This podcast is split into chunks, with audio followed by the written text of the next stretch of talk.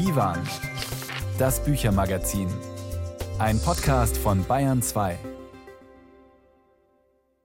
Willkommen zu unserem Büchermagazin. Am Mikrofon ist Knut Kortzen. Bei uns zu Gast auf dem Divan ist heute unter anderem der Schriftsteller Steffen Kopetzky, der in dieser Woche gerade seinen neuen Roman vorgelegt hat. Damenopfer. Ein historischer Roman über eine historisch verbürgte Figur, die literarische Reporterin und Revolutionärin, die vor 100 Jahren wirkte und Larissa Michalnowna Reisner hieß. Steffen Kopetzky, wer war Larissa Reisner? Sie war eine Frau mit unendlich vielen Eigenschaften und Qualitäten.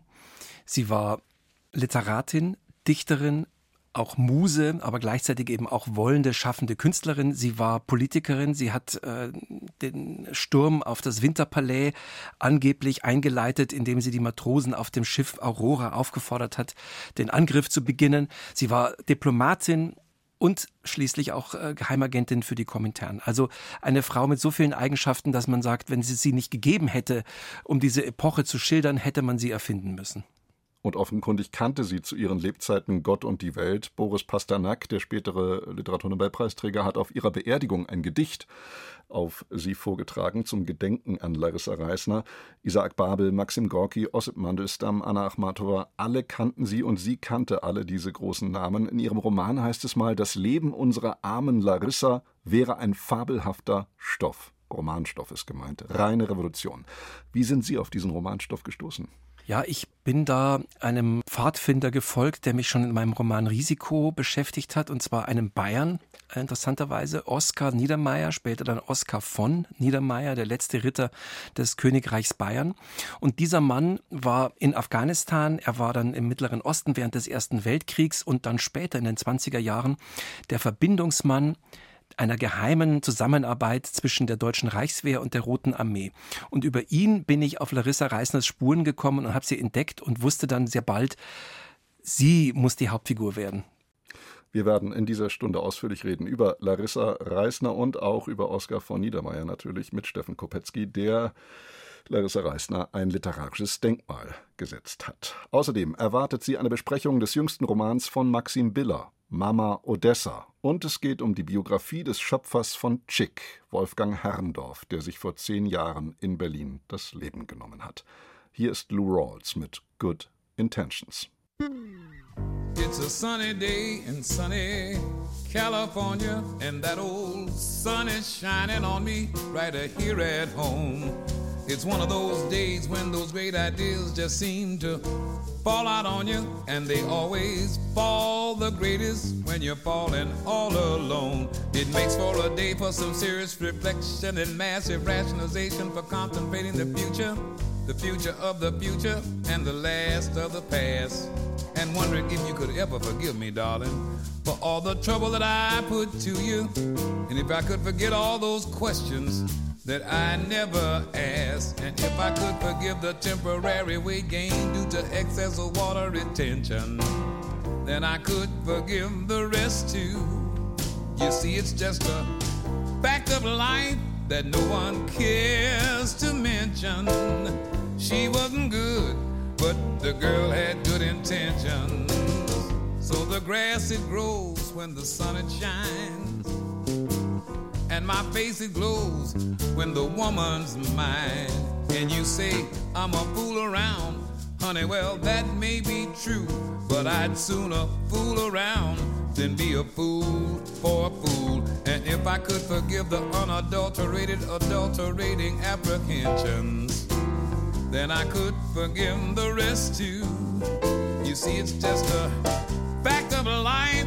No one cares to mention. She wasn't good, oh, but the girl had good intentions.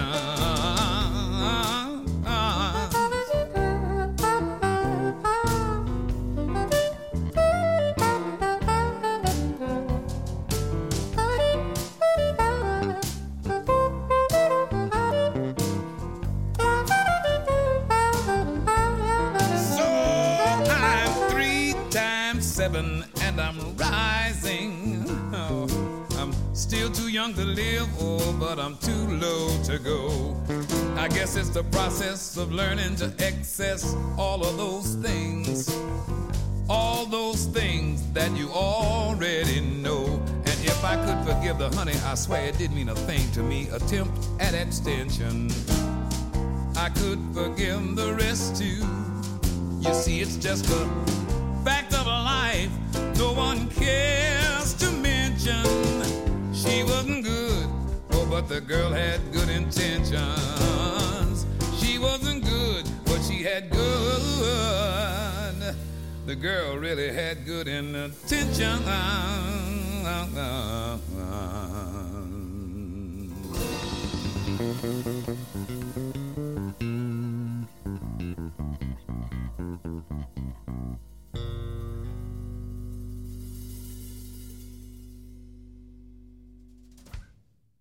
Lou Rawls. Der Schriftsteller Steffen Kopetzky ist nach wie vor bei mir im Studio, um zu sprechen über seinen neuen Roman Damenopfer.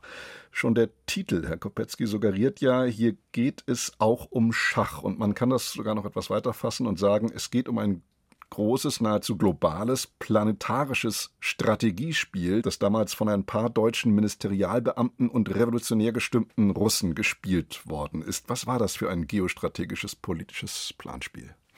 Nun, es ging im Grunde darum, zunächst mal eine Zusammenarbeit militärisch, strategisch äh, zwischen Deutschland und Russland zu initiieren und dann damit weitere Länder in Asien, also Persien, Afghanistan, aber dann auch das möglicherweise dann befreite Indien und China zu einer Art von Bündnis zu bewegen. Eurasien sollte erstehen und dieses Eurasien wäre dann mächtig genug in jeder Hinsicht, um endlich die Revanche zu kriegen für den verlorenen Ersten Weltkrieg und die Machtverhältnisse auf dem Planeten komplett und ein für alle Mal zu ändern. Diese Schachpartie, die da in manchen Köpfen in Berlin und Moskau gespielt wurde, blieb aber reines Gedankenspiel. Nichts davon ist auch nur ansatzweise realisiert worden, oder?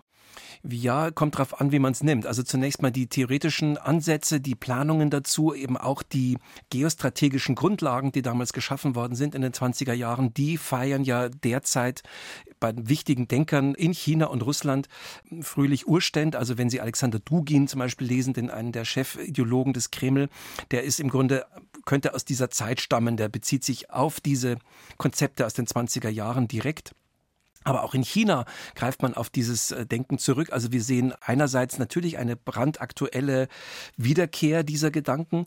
Andererseits klar, was eben tatsächlich passiert ist zwischen Rote Armee und äh, Reichswehr in den 20er Jahren, war diese technologische Zusammenarbeit. Die hat dann Folgen gehabt in der Form, dass ohne diese Zusammenarbeit die deutsche Aufrüstung, die dann zehn Jahre später zum Zweiten Weltkrieg geführt hat, niemals möglich gewesen wäre. Also so ganz ohne Konsequenzen war diese Zusammenarbeit dann eben doch nicht diese geheime Kooperation von Roter Armee und Reichswehr in den 1920er Jahren, wie sah die aus? Also im Grunde ist es so einfach erklärt, der Versailler Vertrag verbot Deutschland ja den Besitz der modernsten äh, Waffensysteme. Also das war damals natürlich die Luftwaffe, der Panzer, aber auch sowas ekelhaftes wie das Giftgas. All das durfte man nicht haben, brauchte man aber. Also hat die Reichswehrführung hinter dem Rücken der Politik, hinter dem Rücken des Parlaments in Berlin begonnen, geheime Fabriken, Fabrikationen, Forschungsstätten zu errichten in Russland an verschiedenen Orten. Der Hintergrund war natürlich der, die Russen profitierten davon durch Technologietransfer. Sie erhofften sich eine Ausbildung ihrer Offiziere und die Deutschen konnten dort, also Soldaten, aber eben auch Fabriken, Chemiker, Wissenschaftler, konnten dort eben die Panzerwaffe, die Luftwaffe und so weiter entwickeln. Und diese Situation dieser beiden Outcasts, Verlierer des Ersten Weltkriegs, war dann für beide Seiten dann militärstrategisch gesehen eine Win-Win-Situation. Sie haben es eingangs schon erwähnt, Ihre Leser begegnen in Damenopfer einer Gestalt wieder, die Sie schon aus einem Ihrer vorherigen großen Romane, aus Risiko, kennen, dem königlich bayerischen Oberleutnant Oskar Ritter von Niedermeyer. Dieser Oskar Niedermeyer war damals vor 100 Jahren inkognito in Moskau tätig, getarnt als Handelsvertreter. Was genau tat er da? Nun, er war der Kontaktmann zwischen Berlin und eben den russischen Produktionsstätten. Also diese Fabriken mussten besucht werden, es mussten Kontakte gehalten werden zur Roten Armee. Die Rote Armee hat immer wieder Manöver durchgeführt. Da gab es dann eben Besprechungen, wie schlagen sich die Russen im Augenblick, haben sie schon Fortschritte bei der Taktik genommen. Es ging um die Ausbildung von russischen Offizieren, da waren Deutsche mit einbegriffen und im Grunde der Gedanke, der so im Hintergrund stand, war eben die Schaffung einer großen deutsch-russischen Armeeformation, die in der Lage sein würde, in einer Art von zweiten Alexanderzug dann eben Asien zu erobern und ein großes eurasisches Reich zu schaffen. Höhepunkt ihres Romans ist für mich eine Party am Wannsee in Berlin in jenem magischen Spätjahr 1923, wie es bei Ihnen heißt, also vor 100 Jahren genau, eine Party, wo nun wirklich alles versammelt war, was damals literarisch, politisch, militärisch Rang und Namen hatte, nicht nur der gerade erwähnte Oskar Niedermeyer. Natürlich war auch Larissa Reisner dort zugegen, aber auch der Verleger Ernst Rowold, der Staatsrechtler Karl Schmidt und der Publizist Arthur Möller van den Bruck, der damals ja nicht nur sein Buch Das Dritte Reich veröffentlicht hatte, sondern der auch der Herausgeber der ersten deutschen Gesamtausgabe der Werke Dostojewskis war, die 1922 im Münchner Pieper Verlag erschien und auf Anhieb ein großer Erfolg werden sollte. Ein regelrechtes Dostojewski-Fieber grassierte ja damals. Das heißt, es gab damals eine allgemeine russophile Stimmung, könnte man das so sagen?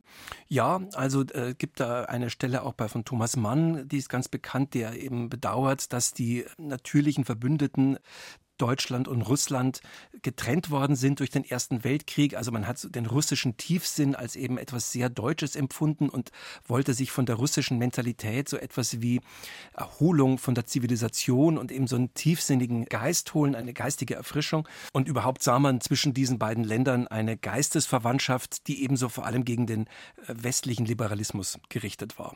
Jetzt müssen wir noch ein bisschen über die Hauptfigur reden, die wirklich sehr faszinierend ist. Larissa Reisner ist gerade mal 30 Jahre alt geworden, aber sie hat so viel erlebt wie andere in drei Leben nicht, würde ich mal behaupten. Vom Typ her erinnert sie mich ein wenig an Annemarie Schwarzenbach, denn Larissa Reisner ist mit dem Rolls-Royce zum Beispiel durch Afghanistan gefahren. Sie hat unterhalb der Buddha-Statuen in Bamiyan übernachtet, zumindest in ihrer Fiktion. Ich nehme an, das gründet aber auf Tatsachen. Sie hat ein Buch über den Hamburger Aufstand 1923 geschrieben, der vergeblich versuchte, die Oktoberrevolution nach Deutschland zu holen. Sie hat Schreibwerkstätten geleitet, an denen sogar der spätere chinesische KP-Chef Deng Xiaoping teilgenommen hat. Ho Chi Minh, der spätere vietnamesische Anführer, hat sie kennengelernt in den 20er Jahren. Sie hatte diverse Liebschaften, muss ungemein attraktiv gewesen sein. Kurzum, eine solitäre und eine Inspirationsquelle ja auch für viele, oder? Also sie war eine Frau, die praktisch von ihrer Kindheit an wusste, was es bedeutet, in einem totalitären, autoritären System zu leben. Ihre Eltern mussten relativ früh emigrieren. Da war sie fünf Jahre alt. Dann ging es eben erst in die sibirische Verbannung, dann nach Paris und dann nach Berlin. Das heißt also Politik aber auch Literatur und Kultur war eben von Anfang an seit ihrer Kindheit ihr Hauptthema. Und so wurde sie eben, wo auch immer sie hinkam, quasi ins Zentrum des Geschehens gezogen. Also ob das eben in St. Petersburg war, wo sie in der Literatenszene schon mit 15 Jahren als Gymnasiastin Aufsehen erregte und auch Begehrlichkeiten.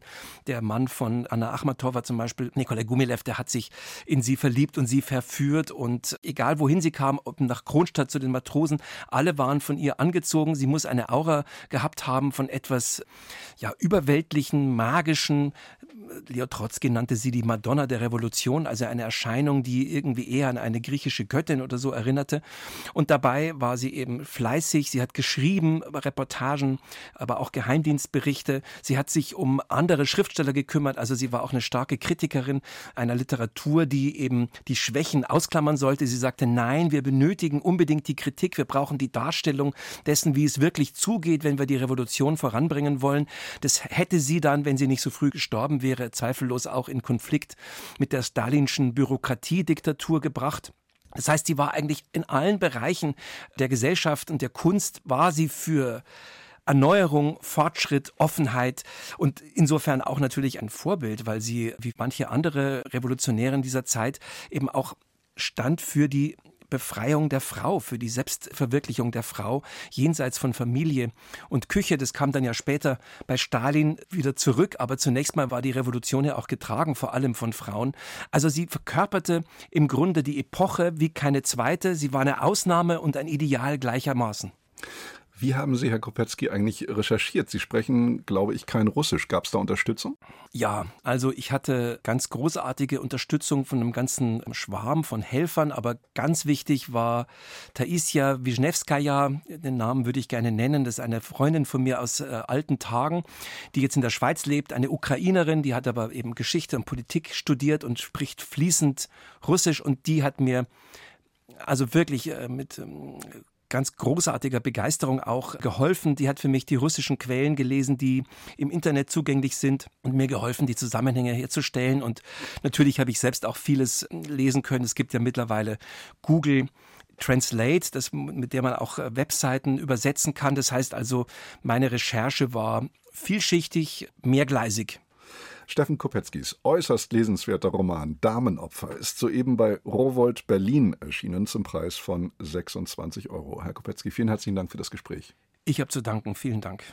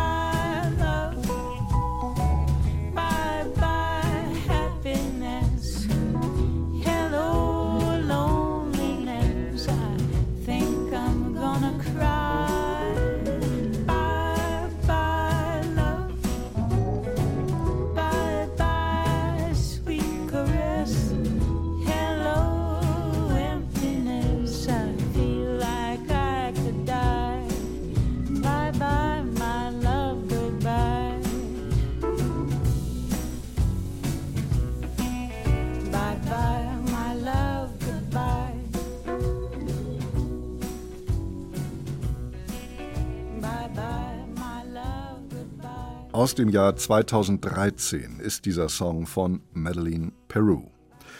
Am 26. August 2013 starb der todkranke Schriftsteller Wolfgang Herrndorf von eigener Hand. 2010 war er mit einem Schlag berühmt geworden durch seinen wunderbaren Jugendroman Chick, der sich millionenfach verkaufte und zur Schullektüre wurde. Herrndorfs Tod fand deutschlandweit große Anteilnahme. Auch deshalb, weil Herrndorf seit seiner Krebsdiagnose ein Internet-Tagebuch führte, in dem jeder mitlesen konnte, wie es ihm ging, an was er arbeitete, wie er auf sein Leben zurückblickte. Erschienen später unter dem Titel Arbeit und Struktur. Tobias Rüther, Literaturchef bei der Frankfurter Allgemeinen Sonntagszeitung, hat zum zehnten Todestag Herrndorfs eine Biografie des früh verstorbenen Schriftstellers vorgelegt, dessen große Lebenstragödie es war, dass die große Anerkennung in dem Augenblick kam, als seine Uhr fast abgelaufen war. Friedrich Müller hat die Biografie gelesen. 17,1 Monate bleiben ihm noch. Das errechnet Wolfgang Herrndorf am Tag der Diagnose Glioblastom. Ein Hirntumor, keine Therapie. Doch wichtig ist ihm nicht die Frage, wie viele Monate habe ich, sondern welches Buch kann ich in der Zeit noch fertig schreiben. Am Ende werden es drei neue Bücher sein und dreieinhalb Jahre. Bevor der Krebs ihn tötet, nimmt sich Herrndorf im August 2013 am Berliner Hohenzollern-Kanal das Leben. Die Texte, die er hinterlässt, sind völlig unterschiedlich, inhaltlich und formal. Ein Poproman und ein wenig bekannter Erzählband, das gefeierte Jugendbuch Chick und dazu ein Thriller. Dazu das Internet-Tagebuch Arbeit und Struktur, dessen Einträge immer kürzer werden, je weniger der Krebs zulässt, klare Gedanken zu formulieren. Ich glaube, diese unterschiedlichen Formate hält zusammen, dass da ein Autor am Werk ist, der sich ungeheuer interessiert hat für das Gemachte der einzelnen Textformen. Wie funktioniert ein Roman? Wie funktioniert das bestmögliche Jugendbuch? Wie schreibt man ein Tagebuch in hochgradiger, skrupulöser Selbsterforschung, ohne dabei kitschig zu sein? Der Journalist Tobias Rüther hat viele von Herrndorfs Büchern besprochen, ohne ihm jemals begegnet zu sein. Herrndorfs Eltern und seine Witwe hatten die Idee, Rüther auf eine mögliche Biografie anzusprechen. Sie gaben ihm Einblick in Briefe und Hinterlassenschaften führten unzählige Gespräche und nahmen ihn mit an die Orte von Herrndorfs Leben. Aufgewachsen in Norderstedt an der Stadtgrenze Hamburgs, studiert Wolfgang in Nürnberg Malerei. Eigentlich aber studiert er einen Maler, Jan Vermeer. Die Wolken über den Ziegelmauern von Delft, das einfallende Licht im Zimmer der Briefleserin. Die Bilder des Niederländers wirken, so sagt es Herrndorf, wirklicher als die Wirklichkeit. Er vergöttert Vermeer und eignet sich dessen Technik an. Dieser Impuls sich an großen Vorbildern zu orientieren, wird später zur Triebfeder des Herrndorfschen Schreibens. Es gab im Grunde immer ein Maß, an dem er gemessen hat. Da ist jemand, eine Autorin, um jetzt auch mal Karin Duwe zu nennen, ein Autor, Christian Kracht oder Thomas, äh, Thomas Mann, die haben das, was ich will, schon geschafft. Und ich schreibe mich jetzt in deren Regionen, ich schreibe mich daran. Ich versuche genauso toll wie Thomas Mann technisch Figuren auftreten und wieder abtreten zu lassen. Die zweite große Triebfeder ist das Soziale, auch wenn Herrndorf es in widersprüchlicher Art auslebt. Seit 1997 lebt er in Berlin in einer Hinterhofwohnung in Mitte, unweit der Torstraße, die langsam zum Epizentrum des Kunst- und Gentrifizierungs-Berlins wird. In dieser Zeit nimmt Herrndorf Abstand vom Malen und beginnt ernsthaft zu schreiben. Er ist ein unglaublicher Einzelgänger gewesen. Die Freunde haben sich total nicht getraut, ihn anzurufen, ob er in die Kneipe kommt, weil er sie am Telefon angeschrien hat, weil er gerade am Laptop wieder mal in irgendwas sitzt und schreibt. Gleichzeitig aber braucht er seine Freundinnen und Freunde. Und der ist zurückgezogen, aber er braucht unglaublich den Input anderer Leute. Diesen Input holt er sich über ein damals völlig neues Medium, das Internet. Im Forum der höflichen Paparazzi schreibt ab 2001 ein bunter Kreis vor allem Berliner Menschen, mit klugen Leuten dummes Zeug reden, lautet dort die Selbstbeschreibung. Und Herrndorf geht darin völlig auf. Einerseits ist das Forum soziales Werkzeug. Bier, jetzt, heißt der Strang, in dem gemeinsames Trinken verabredet wird. Gleichzeitig schreibt Herrndorf dort unermüdlich, nutzt das Forum als Echokammer für Gedanken und Probebühne für Textideen. Er findet dort Sparringspartner und Freunde, die seine Texte tief beeinflussen. Ich glaube, die Einzigartigkeit von Wolfgang Herrndorf für diese spezifische Generation besteht darin, dass er es geschafft hat, in beiden Welten gleichzeitig zu Hause zu sein und vorzumachen, dass das möglich ist, dass man eben in den tiefsten kulturellen Traditionen stehen kann, im Grunde mit einem Handstreich alles, was nach Vermehr kam, zu verachten und gleichzeitig aber Hollywood, das Kino von heute, die Literatur von heute, das Internet zu umarmen. Man wünscht sich, Herrndorf könnte die Sprache studieren, die wir heute in den sozialen Medien sprechen, in ihr keinen Widerspruch sehen zur kulturellen Tradition und darüber ein Buch schreiben, das seinen Leserinnen und Lesern genau das ebenfalls zutraut, keinen Verfall zu sehen, sondern das heute in seiner Spezifik zu umarmen. Ich kann mir gar nicht ausmalen, was wir alles noch von Wolfgang Herrndorf hätten bekommen können, wenn er mehr Zeit gehabt hätte. Tobias Rüther gelingt ein Kunststück. Er kommt Herrndorf sehr nahe, schreibt mit großer Sympathie und macht keinen Hehl daraus, dass er Herrndorf für einen bedeutenden Schriftsteller hält. Gleichzeitig überhöht er ihn nicht, hält sich, bis zum Schlusssatz, mit Einschätzungen zurück. Herrndorf selbst hat in seinem Testament verfügt, niemals Germanisten ranlassen. Ein Glück für ihn, dass es Tobias Rüther war, der ran durfte. Friedrich Müller war das über Herrndorf, eine Biografie von Tobias Rüther. Das Buch ist bei Rowold Berlin erschienen für 25 Euro. Sie hören Bayern 2. Zu einem anderen deutschsprachigen Schriftsteller, der schon mal einen Roman des Titels Biografie vorgelegt hat und der nun einen neuen Roman veröffentlicht hat. Maxim Biller. Ich bin Jude und nichts als Jude, weil ich wie alle Juden nur an mich selbst glaube und ich habe nicht einmal Gott, auf den ich wütend sein könnte. Ich bin Jude, weil fast alle in meiner Familie vor mir Juden waren. Ich bin Jude, weil ich kein Russe, Tscheche oder Deutscher sein will. Ich bin Jude, weil ich schon als 20-Jähriger jüdische Witze erzählte, weil ich mehr Angst vor einer Erkältung habe als vor einem Krieg und Sex für wichtiger halte als Literatur. So hat es Maxim Biller mal formuliert in seinem Selbstporträt Der gebrauchte Jude. Seit dieser Woche liegt Maxim Billers jüngstes Buch vor. Das wird zumindest diejenigen aufhorchen lassen, die noch in Erinnerung haben, was Biller kurz nach Beginn des russischen Angriffskriegs in der Hamburger Zeit geschrieben hatte. Welchen Sinn es noch habe zu schreiben angesichts der ganzen Kriegsgräuel. Das fragte sich der Schriftsteller im vergangenen Jahr kurz nach Beginn der russischen Invasion in die Ukraine. In Kiew, Cherson und Odessa, so Maxim Biller weiter, sei wieder mal der Zweite Weltkrieg ausgebrochen, nur dass diesmal die Russen angefangen hätten. Resigniert kündigte der Autor an, mit dem Schreiben aufhören zu wollen. Nun aber ist doch ein neuer Biller erschienen, ein Buch, das noch dazu ausgerechnet den Titel Mama Odessa trägt also den Namen der berühmten Hafenstadt am Schwarzen Meer, die gerade vor allem wegen des russischen Raketenbeschusses in den Nachrichten ist. Maximilian Sippenauer hat Mama Odessa gelesen und ist bei mir im Studio. Max, hat der 62-jährige Biller ein Buch über den Ukraine-Krieg geschrieben? Das ist bei diesem Titel natürlich der naheliegende Verdacht, hat er aber nicht. Im Gegenteil, der russische Angriffskrieg wird in diesem Roman mit keinem Wort erwähnt, was, darüber sollten wir gleich nochmal sprechen, einen sehr bemerkenswerten Effekt beim Lesen hinterlässt. Eigentlich geht es bei Mama Odessa wieder um die typischen Biller-Themen, also Familienwahnsinn, jüdisch sein, Immigration und natürlich besonders schön die eitle Pfauenwelt der Literaturszene. Wovon erzählt Mama Odessa dann genau und wer ist überhaupt Mama Odessa? Erzählt wird der Roman aus der Perspektive des deutschen Schriftstellers Mischa Grienbaum, der in Sachen Alter, Witz, Habitus, Eitelkeit durchaus an Maxim Biller erinnert. Und dieser Mischa Greenbaum ist erfolgreicher Autor und Kolumnist, der sich hierzulande vor allem für seine jüdischen Immigrationsgeschichten einen Namen gemacht hat. Und dieser Schriftsteller findet gleich zu Beginn des Romans einen Brief, und zwar einen Brief von Mama Odessa, seiner Mutter, die gerade verstorben ist. Er findet den Brief beim Ausmisten der Wohnung und den Brief hat die Mutter in den 80er Jahren geschrieben, aber nie abgeschickt. Und darin bereut die Mutter, damals nicht zu ihrem sterbenden Vater in die Sowjetunion zurückgekehrt zu sein, nämlich nach Odessa, also jenen Ort, aus dem die Greenbaums Anfang der 60er fliehen mussten. Und ausgehend von dieser kleinen Reueattacke der Mutter, die so gar nicht zu dieser eigenwilligen Frau passen will, die ist nämlich sehr bissig und klug, aber auch ganz schön verbittert, reflektiert dieser Mischa Greenbaum nochmal seine ganze Familiengeschichte. Jetzt hast du gerade gesagt, diese Familiengeschichte handelt davon, dass die Familie Odessa und die Sowjetunion verlassen musste. Wieso das? Ja, die Greenbaums waren eigentlich, so erinnern es Mutter und Sohn, recht zufrieden im Odessa der 50er. Tatsächlich aber liegt über Odessa der Schatten des Massakers vom Tolbuchenplatz, bei dem die Nazis 1941 auf wirklich grausamste Art und Weise knapp 25.000 Juden umgebracht haben. In der Erzählung überlebt der Großvater Mischers, ein recht untalentierter Maler, dieses Massaker durch Zufall.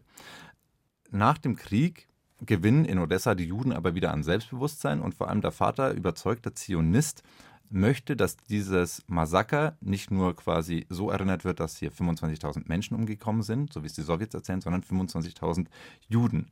Und dafür protestiert er an diesem Denkmal. Und für diesen kleinen Protest wird er aber verfolgt von den Sowjets und man spürt sofort diesen latenten Antisemitismus, der eben auch in diesem Nachkriegs-Odessa, in diesem sowjetischen Nachkriegs-Odessa wieder entsteht. Dann gibt es an einer Stelle eskaliert es, es gibt noch einen Anschlag mit Nervengift auf dem Lenkrad, fast die ganze Familie kommt um und dann zieht die Familie eben die Reißleine und zieht, solange das noch möglich ist, eben nach Deutschland. Stichwort Umzug. Nun hat Maxim Biller ja schon 2018 mit Sechs Koffer einen sehr autobiografisch angelegten Familienroman geschrieben, der sich mit der Frage der jüdischen Emigration aus der Sowjetunion beschäftigt. Inwieweit unterscheiden sich diese beiden Bücher voneinander? Sechs Koffer ist ja sehr persönlich angelegt, also nahe an der eigenen Biografie. Was ich interessant finde beim Lesen von Mama Odessa ist, wie Biller die Nostalgie nach Odessa gestaltet. Für den Vater, ein überzeugter Zionist, ist Odessa so etwas wie ein Tel Aviv am Schwarzen Meer. Für die Mutter und für den Sohn symbolisiert Odessa aber vor allem eine andere russische Kultur. Und das finde ich sehr spannend, weil wenn eben heute immer wieder diese russische Kultur gegen die Barbarei des Putinismus beschworen wird, dann geht man ja oft zurück, dann bezieht man sich auf Tolstoi, auf Dostoevsky, auf Gogol, auf die russische Seele, wie sie im 19. Jahrhundert erschaffen wird. Und bei Biller ist es eben anders. Die Idole der Greenbaums sind dagegen ganz andere, also etwa die Dichterin Anna Andrejewna Achmatova oder Boris Pasternak. Also Dichter des frühen 20. Jahrhunderts, Künstler, die selbst äh, im Visier der Sowjets waren. Und das ist natürlich ein erzählerisch toller Schachzug von Biller, weil er damit einerseits durchaus an den künstlerisch so fruchtbaren Ort der russischen Literatur appellieren kann, ohne damit in diese Verklärungsreflexe zu verfallen. Und an dieser Stelle wird dann Biller auch besonders zärtlich, denn die Mama Odessa, also Aljona, ist selbst eigentlich eine verhinderte Schriftstellerin, die immer vorm Baumarkt Kurzgeschichten schreibt und damit ihre Traumata aus Odessa und das Trauma der Flucht verarbeitet und die ganz spät noch mal einen kleinen Auftritt in der deutschen Literaturwelt bekommt, der, wie man sich denken kann, kurz, betulich und dann auch wieder schnell vorbei ist. Was alles sehr an Rada Biller, die tatsächliche Mutter von Maxim Biller, erinnert. Nun sagtest du ja eingangs, der aktuelle Krieg werde nicht thematisiert. Was ist deine Vermutung? Warum unterlässt Biller das?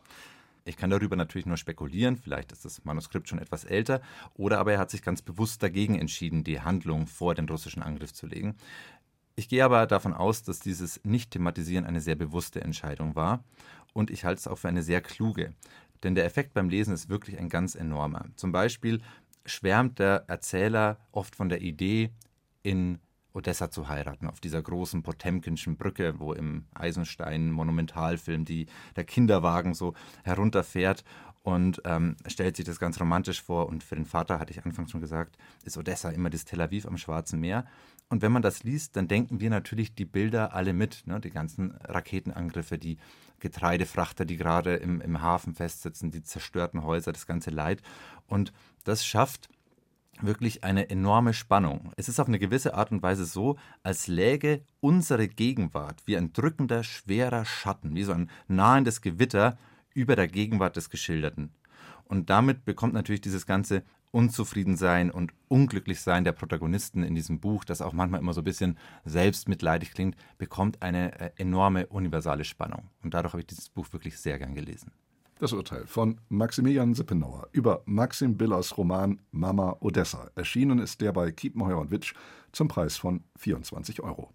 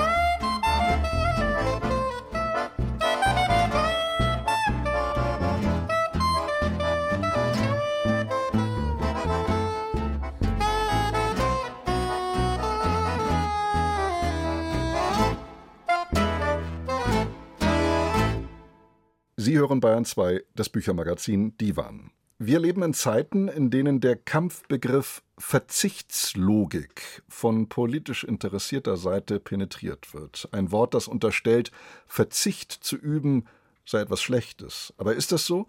Gehört es nicht, ob wir nun wollen oder nicht, zum Leben dazu, Verzicht zu leisten?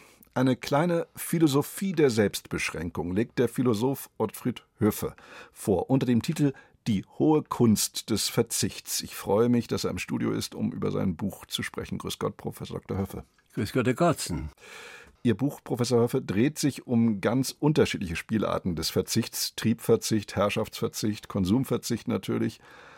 Mir ist bei der Lektüre Ihres Buches Herman Melvilles Bartleby, der Schreiber, eingefallen und sein berühmter Satz Ich würde lieber nicht. Ist dieser Bartleby nicht geradezu ein Vorbild des Verzichts?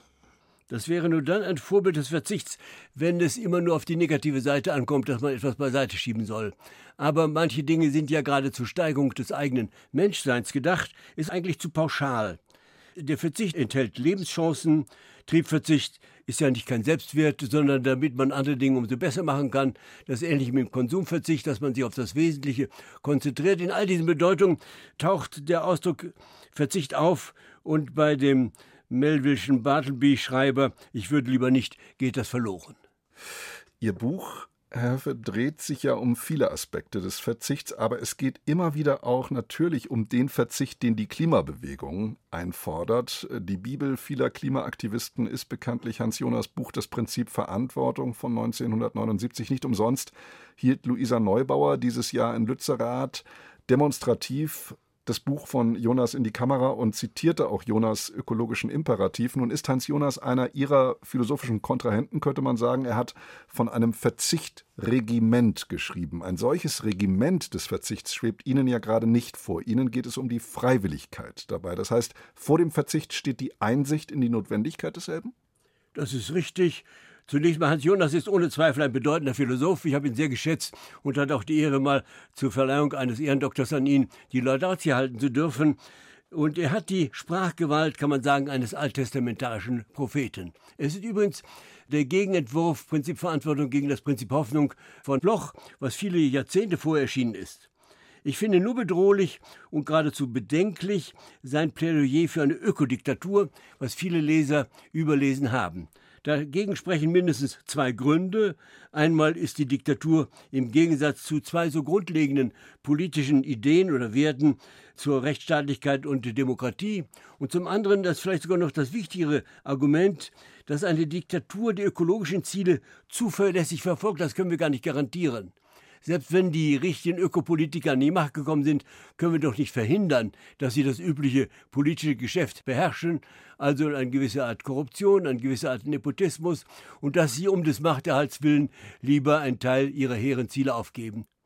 Diese Einsicht in die Notwendigkeit, von der ich gerade gesprochen habe, steckt ja schon im Wort Selbstbeschränkung drin. Sie schreiben ja auch von einer von innen kommenden Bescheidenheit. Also es muss quasi intrinsisch motiviert sein. Das ist in der Tat der Fall. Und das gehört auch zu dem, wenn wir dem Verzicht auch einen gewissen humanen Charakter, einen moralischen, einen Tugendcharakter zusprechen, dann muss das von innen kommen und das darf nicht von außen aufgezwungen werden. Es darf auch nicht vorgespielt werden, was ja gar nicht so unproblematisch ist, weil man wegen des schönen Klanges mancher Arten von Verzicht das vorspielt, obwohl man es nicht wirklich in seinem ganzen Leben so praktiziert. Das ist ja ein interessanter Punkt. Man sollte, das schreiben Sie auch, ja nicht damit prahlen, dass man Verzicht leistet. Äh, man zelebriere seine Bedürfnislosigkeit nicht, so schreiben Sie. Man stelle sie nicht aus. Aufmerksamkeitssucht öffentlich zur Schau. Das ist aber jetzt gerade ein Problem unserer Zeit, dass man etwa in den ach so sozialen Medien seine Tugendhaftigkeit sehr gern ausstellt. Das ist in der Tat der Fall, aber dann ist es unsere Aufgabe, eventuell hinter den vordergründigen Schein zu schauen und dann festzustellen, dass zum Beispiel, und das ist unangenehm zu sagen, dass unsere Greta Thunberg nach New York mit einem Schiff fährt, um zu zeigen, sie verzichtet auf das Fliegen und die Entourage, die sie dafür braucht, verbraucht sehr viel mehr CO2, als sie mit einem Flugzeug gespart hat. Das halte ich nicht für ganz richtig. Ich halte es auch nicht für richtig, dass eine später bedeutende Ministerin vor Amtsantritt sagt, sie würde lieber Linienflüge benutzen oder IC ICE tatsächlich dann aber dann doch die Staatsmaschine besteigt und dann 20 Tonnen, wir wissen das ja, dann sogar noch CO2 empfindliches Material ausstößt. Das macht sie auch deshalb. Zu vier oder fünf Personen hätte sie sicher in einem Linienflugzeug einen Platz bekommen, aber die Entourage, die sie halt dann auch will, und damit zeigt sie sich allen anderen Worten, ja nicht zum Trotz, aber in Ergänzung als eine gewöhnliche Politiker, die einen guten Schein sucht. Immanuel Kants Wort von der Mönchsasketik führen Sie mehrmals in Ihrem Buch an, allerdings nicht in einem befürwortenden Sinne, wenn ich das richtig verstanden habe. Was wäre falsch oder mit Ihrem Wort wieder vernünftig an dieser monastischen Form des Verzichts? Also Kant greift nicht generell den monastischen Verzicht an, sondern die Mönchsasketik und darunter versteht er ein aus Angst, aus abergläubischer Angst vor göttlichen Strafen vorgenommenen Verzicht. Ein Verzicht, der eben nicht von innen herauskommt, dem auch das fehlt, was zu einem tugendhaften Verhalten gehört, nämlich eine gewisse ja, man könnte sogar sagen, fast Lässigkeit und Heiterkeit, mit der man das auf sich nimmt, weil man weiß, man tut es ja um seines eigenen, jetzt je nachdem für einen Christen vielleicht Seelenfriedens willen und für die anderen eines humanen und auch ja, souveränen Lebens willen. Sie schreiben einerseits, unser Überleben als Menschheit könne nur mittels gewaltiger, geradezu gigantischer Verzichte erreicht werden. Andererseits plädieren Sie aber auch für einen Verzicht auf zu große Verzichte. Ist das nicht ein Widerspruch? Das wäre ein Widerspruch, wenn das zu groß gestrichen würde. Das zu groß heißt in einem Übermaß mehr als es ja die Sache gebietet. Und man muss generell sagen, es gibt ja andere Dinge, die auch wichtig sind. Man kann sagen, vielleicht nicht ganz so wichtig, aber unwichtig auch nicht. Äh, der Rechtsschutz, vor allem auch die Bildung und manche andere Dinge. Wir brauchen auch, das dürfen wir nicht vergessen, gewisse Steuereinnahmen, wir brauchen Arbeitsplätze. Sonst lässt sich das Ganze ja nicht nur nicht finanzieren, sondern findet auch nicht die Rundung, die wir als mündige Bürger von einer guten Politik erwarten. Der einzige zeitgenössische Schriftsteller, den Sie in Ihrem Buch mehrmals zitieren, ist John von Düffel, weil der ein Stundenbuch über den Verzicht, über die Askese geschrieben hat, 2022, das Wenige und das Wesentliche. Was gefällt Ihnen daran? Also zunächst einmal, dass er nicht die negative Seite hervorhebt. Wenn wir uns auf die wesentlichen Dinge konzentrieren, dann brauchen wir nicht annähernd so viel, wie wir glauben dann können wir auf viele Dinge verzichten, von denen wir zunächst glauben, das brauche ich unbedingt für mein gutes Leben. Und wenn wir das mal, man kann nur mal sagen, probeweise beiseite schieben, dann stellen wir fest, wir gewinnen etwas und nicht, dass wir etwas verlieren. Dazu kommt die Sprache. Jon von Döffel regt zum Nachdenken an und gelegentlich gelingen ihm Formulierungen von aphoristischer Präzision und Überzeugungskraft. Verzicht sollten gerade wir Journalisten auch üben, so schreiben Sie es, nämlich im Hinblick auf die berühmte Panikmache. Da würde Ihnen eine Klimaaktivistin wie Greta Thunberg natürlich direkt widersprechen, die sagt ja, I want you to panic. Was ist verkehrt daran, in einer von Ihnen ja auch so beschriebenen Zeit der Erderhitzung Panik zu schüren? Ich habe mir überlegt, einen Vergleich. Wenn ein Schiff auf hoher See in Seenot ist, sollte der Kapitän nicht Panik weder haben, noch seine Touristen und seinen Mannschaftsleute die Panik vorpredigen, sondern er muss geruhsam, gelassen, vernünftig, verständig, umsichtig handeln. Und das ist eben die Aufgabe. Wir wissen, dass eine ganz wichtige und schwierige Aufgabe, der Umweltschutz und der Klimaschutz. Aber das müssen wir mit Verstand, mit Augenmaß und auch mit Abwägung gegen andere uns ebenso wichtige Dinge meinetwegen mit einer Güteabwägung und vor allem auch mit einer Prioritätensetzung, aber nicht, dass wir alles andere, was wir doch auch brauchen, zum Beispiel nochmal, dass Kinder eine gute Bildung bekommen, dass wir das beiseite schieben und für belanglos halten. Ottfried Höfel ist der Autor des Buches Die hohe Kunst des Verzichts. Kleine Philosophie der Selbstbeschränkung, erschienen bei CH Beck für 20 Euro. Herr Professor Höfel, ich danke Ihnen sehr für das Gespräch und den Besuch im Studio. Es war mir ein Vergnügen, Herr Kotzen.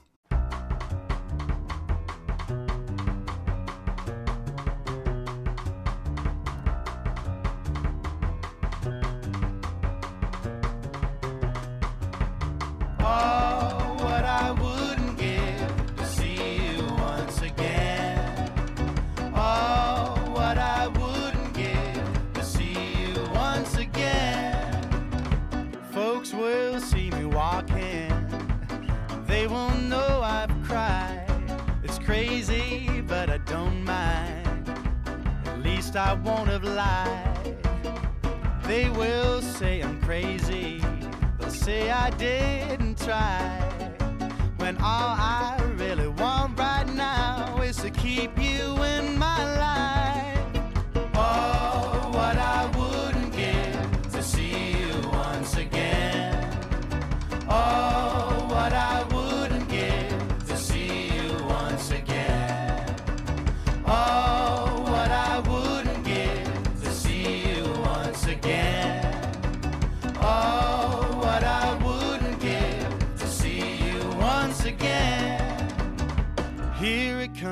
take me. Try to walk away, but here it comes to break me down. I'm struggling every day. You might think I'm crazy. You'll say I didn't try.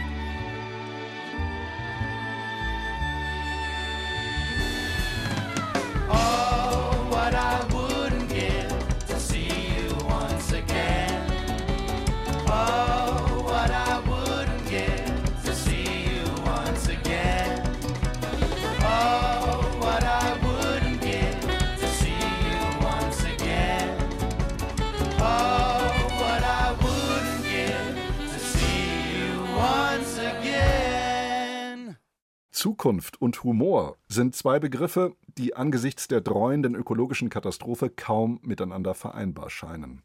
Umso erfrischender wirkt da der Roman Der gemeine Lumpfisch, eine Science-Fiction-Satire, angesiedelt in der nahen Zukunft.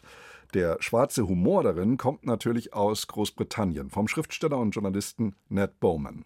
Der Bayerische Rundfunk hat den Text zum Klingen gebracht. Alle 13 Folgen stehen als Podcast in der ARD-Audiothek zur Verfügung. Gelesen von Stefan Kaminski. Eine Empfehlung von Julie Metzdorf.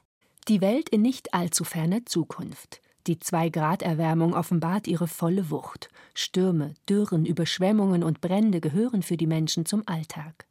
Die Technik hat sich weiterentwickelt. Es gibt schwimmende Inseln für Reiche. Und wer es sich leisten kann, verfügt über einen persönlichen Assistenten als Armbanduhr. Das hilft aber nichts bei Mückenplagen biblischen Ausmaßes oder gesichtsentstellendem Pilzbefall. Die Ausbeutung der Erde geht derweil munter weiter. Der Ablasshandel der Zukunft bezieht sich allerdings nicht mehr auf CO2-Emissionen, sondern auf das Artensterben. Firmen, die bei ihrem Raubbau der Erde eine Tierart ausrotten, bezahlen dafür mit einem Auslöschungszertifikat. Im Interesse von Wachstum und Wohlstand war es unumgänglich, dass eine minimale Anzahl anderer Arten jedes Jahr verloren ging. Zum Beispiel die Pipistrelle, die kleinste Fledermaus Afrikas. Der kleine Scheißer machte zwar als Gegner nicht viel her, dennoch galt auf ziemlich nachvollziehbare Weise er oder wir. Mark Halliard arbeitet als Umweltverträglichkeitskoordinator im Tiefseebergbau. Leider hat seine Firma gerade aus Versehen Computerfehler die intelligenteste Fischart des Planeten ausgerottet, den gemeinen Lumpfisch. Das interessiert den korrupten Halliard allerdings nur, weil er sich bei illegalen Leerverkäufen auf dem globalen Markt der Ausrottungszertifikate verspekuliert hat. Um seinen Kopf zu retten, begibt sich Halliard auf die Suche nach einem überlebenden Exemplar des Fisches, ausgerechnet gemeinsam mit einer Tierschützerin. Deren Motivation, den Fisch zu finden, ist eine ganz andere. Damit die Menschen auch nur einen winzigen Bruchteil ihrer Schuld mit Blut bezahlten, musste man eine Spezies finden, die von den Menschen an den Rand der Ausrottung getrieben worden war, das auch begreifen konnte und sich rächen wollte. Bis in die kürzesten Nebensätze ist dieses Hörbuch von bissig bösem Humor durchdrungen, und natürlich steckt hinter der Maske der nahen Zukunft in Wahrheit die klar analysierte Gegenwart. Der gemeine Lumpfisch ist ein Öko-Thriller der anderen Art. Es geht weniger um Ökologie als vielmehr um Ökonomie. Alles hängt an den Märkten. Das Artensterben begegnet uns als Big Business, das die Börse genauso antreibt wie Großunternehmer und Start-up-Gründer. Und das ist leider überhaupt nicht absurd, sondern nah dran an der real existierenden Gegenwart. Die weltweiten Aktienmärkte, erschüttert vom Hacken des Unhackbaren, fielen um ein Drittel Prozentpunkte, was in etwa gleichbedeutend war mit einem Schurkenstaat, der eine Atombombe testet. Oder einer großen Volkswirtschaft, die eine zart linksgerichtete Regierung wählt. Stefan Kaminski liest den Roman kühl und pointiert und frei von jeglichen Sentimentalitäten. Aber was heißt da lesen? Er schlüpft so überzeugend in die unterschiedlichen Rollen, dass man am Ende nicht mehr sicher ist, war das wirklich ein einziger Sprecher oder nicht doch ein Hörspiel mit verschiedenen Stimmen. Aber wenn dir die Moral so wichtig ist, solltest du da nicht einfach Nicht sofort umbringen? Nein, du kennst den Spruch doch. Die einzige Möglichkeit, wirklich vegan zu sein, ist zu sterben. Ned Bowman, der gemeine Lumpfisch. Das Buch ist erschienen im Liebeskind Verlag in der Übersetzung von Marion Hertle. Für den BR eingelesen hat es Stefan Kaminski in der Regie von Kirsten Böttcher. Alle 13 Folgen finden Sie kostenlos in der ARD Audiothek und überall, wo es Podcasts gibt. Der Hörbuchtipp von Julie Metzdorf. Und damit sind wir schon fast wieder am Ende unseres Büchermagazins angelangt und am Ende steht auch heute unser literarisches Rätsel. In der letzten Ausgabe suchten wir nach der Helene aus Martin Weisers Novelle Ein fliehendes Pferd. Gewusst hat's Georgeta Wilk aus 82069 Hohenschäftlarn. Gratulation, Ihr Wunschbuch geht Ihnen zu. Heute nun suchen wir nach, ja, nach wem? Erraten Sie, wer hier ins Taxi steigt?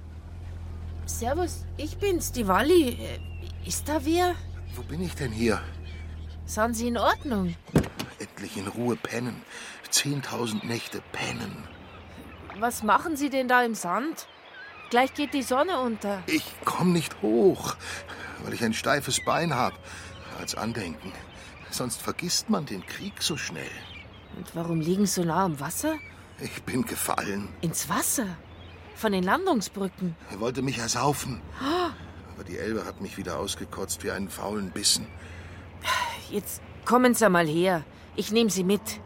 Ich will nach Hause.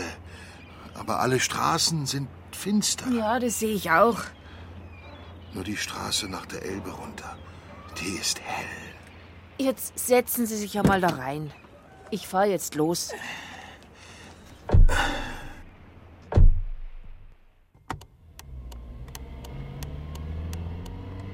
Haben Sie denn da in Ihrem Gesicht? Meine Brille. Das soll eine Brille sein. Sieht vielleicht seltsam aus. Ist ja auch eine Gasmaskenbrille. Ja, ich sehe es. Und warum laufen Sie damit herum und erschrecken die Leute? Meine richtige ist mir kaputt geschossen worden. Wie ein Gespenst schaut's aus. Wirklich schauderhaft. Vielleicht bin ich ja ein Gespenst. Eins von gestern, das heute keiner mehr sehen will. Jetzt einmal langsam. Wo wohnen Sie? Ich habe kein Bett. Da liegt schon ein anderer. Ach so. Ach, deshalb wollten Sie ins Wasser. Ich bin einer von denen, die nach Hause kommen und die dann doch nicht nach Hause kommen, weil für die kein Zuhause mehr da ist. Also nichts für ungut. Da sind Sie aber wirklich nicht der Einzige, der. Die Straße stinkt nach Blut und alle Türen sind zu. Ja, aber das Leben geht weiter. Leben soll ich? Soll schlafen? Essen? Alles? Irgendwo steht immer eine Tür offen. Ja, für Goethe, für Shirley Temple oder Schmeling. Na, suchen sich ja Arbeit, fangen Sie neu an. Früher, da lagen Zigarettenstummel und Apfelsinenschalen auf der Straße. Heute sind es Menschen. Ach, irgendwo wird sich schon was finden. Ich kann sie kaum noch verstehen. Na, na, bitte, bitte, nicht einschlafen in meinem Taxi, ja? Ich träume gerade, dass ich sterbe. Und? Wie ist es? Ein Mensch ist da und der Mensch kommt nach Deutschland und der Mensch friert. Der hungert und humpelt. Er kommt nach Hause. Eine Tür schlägt zu. Und er steht draußen.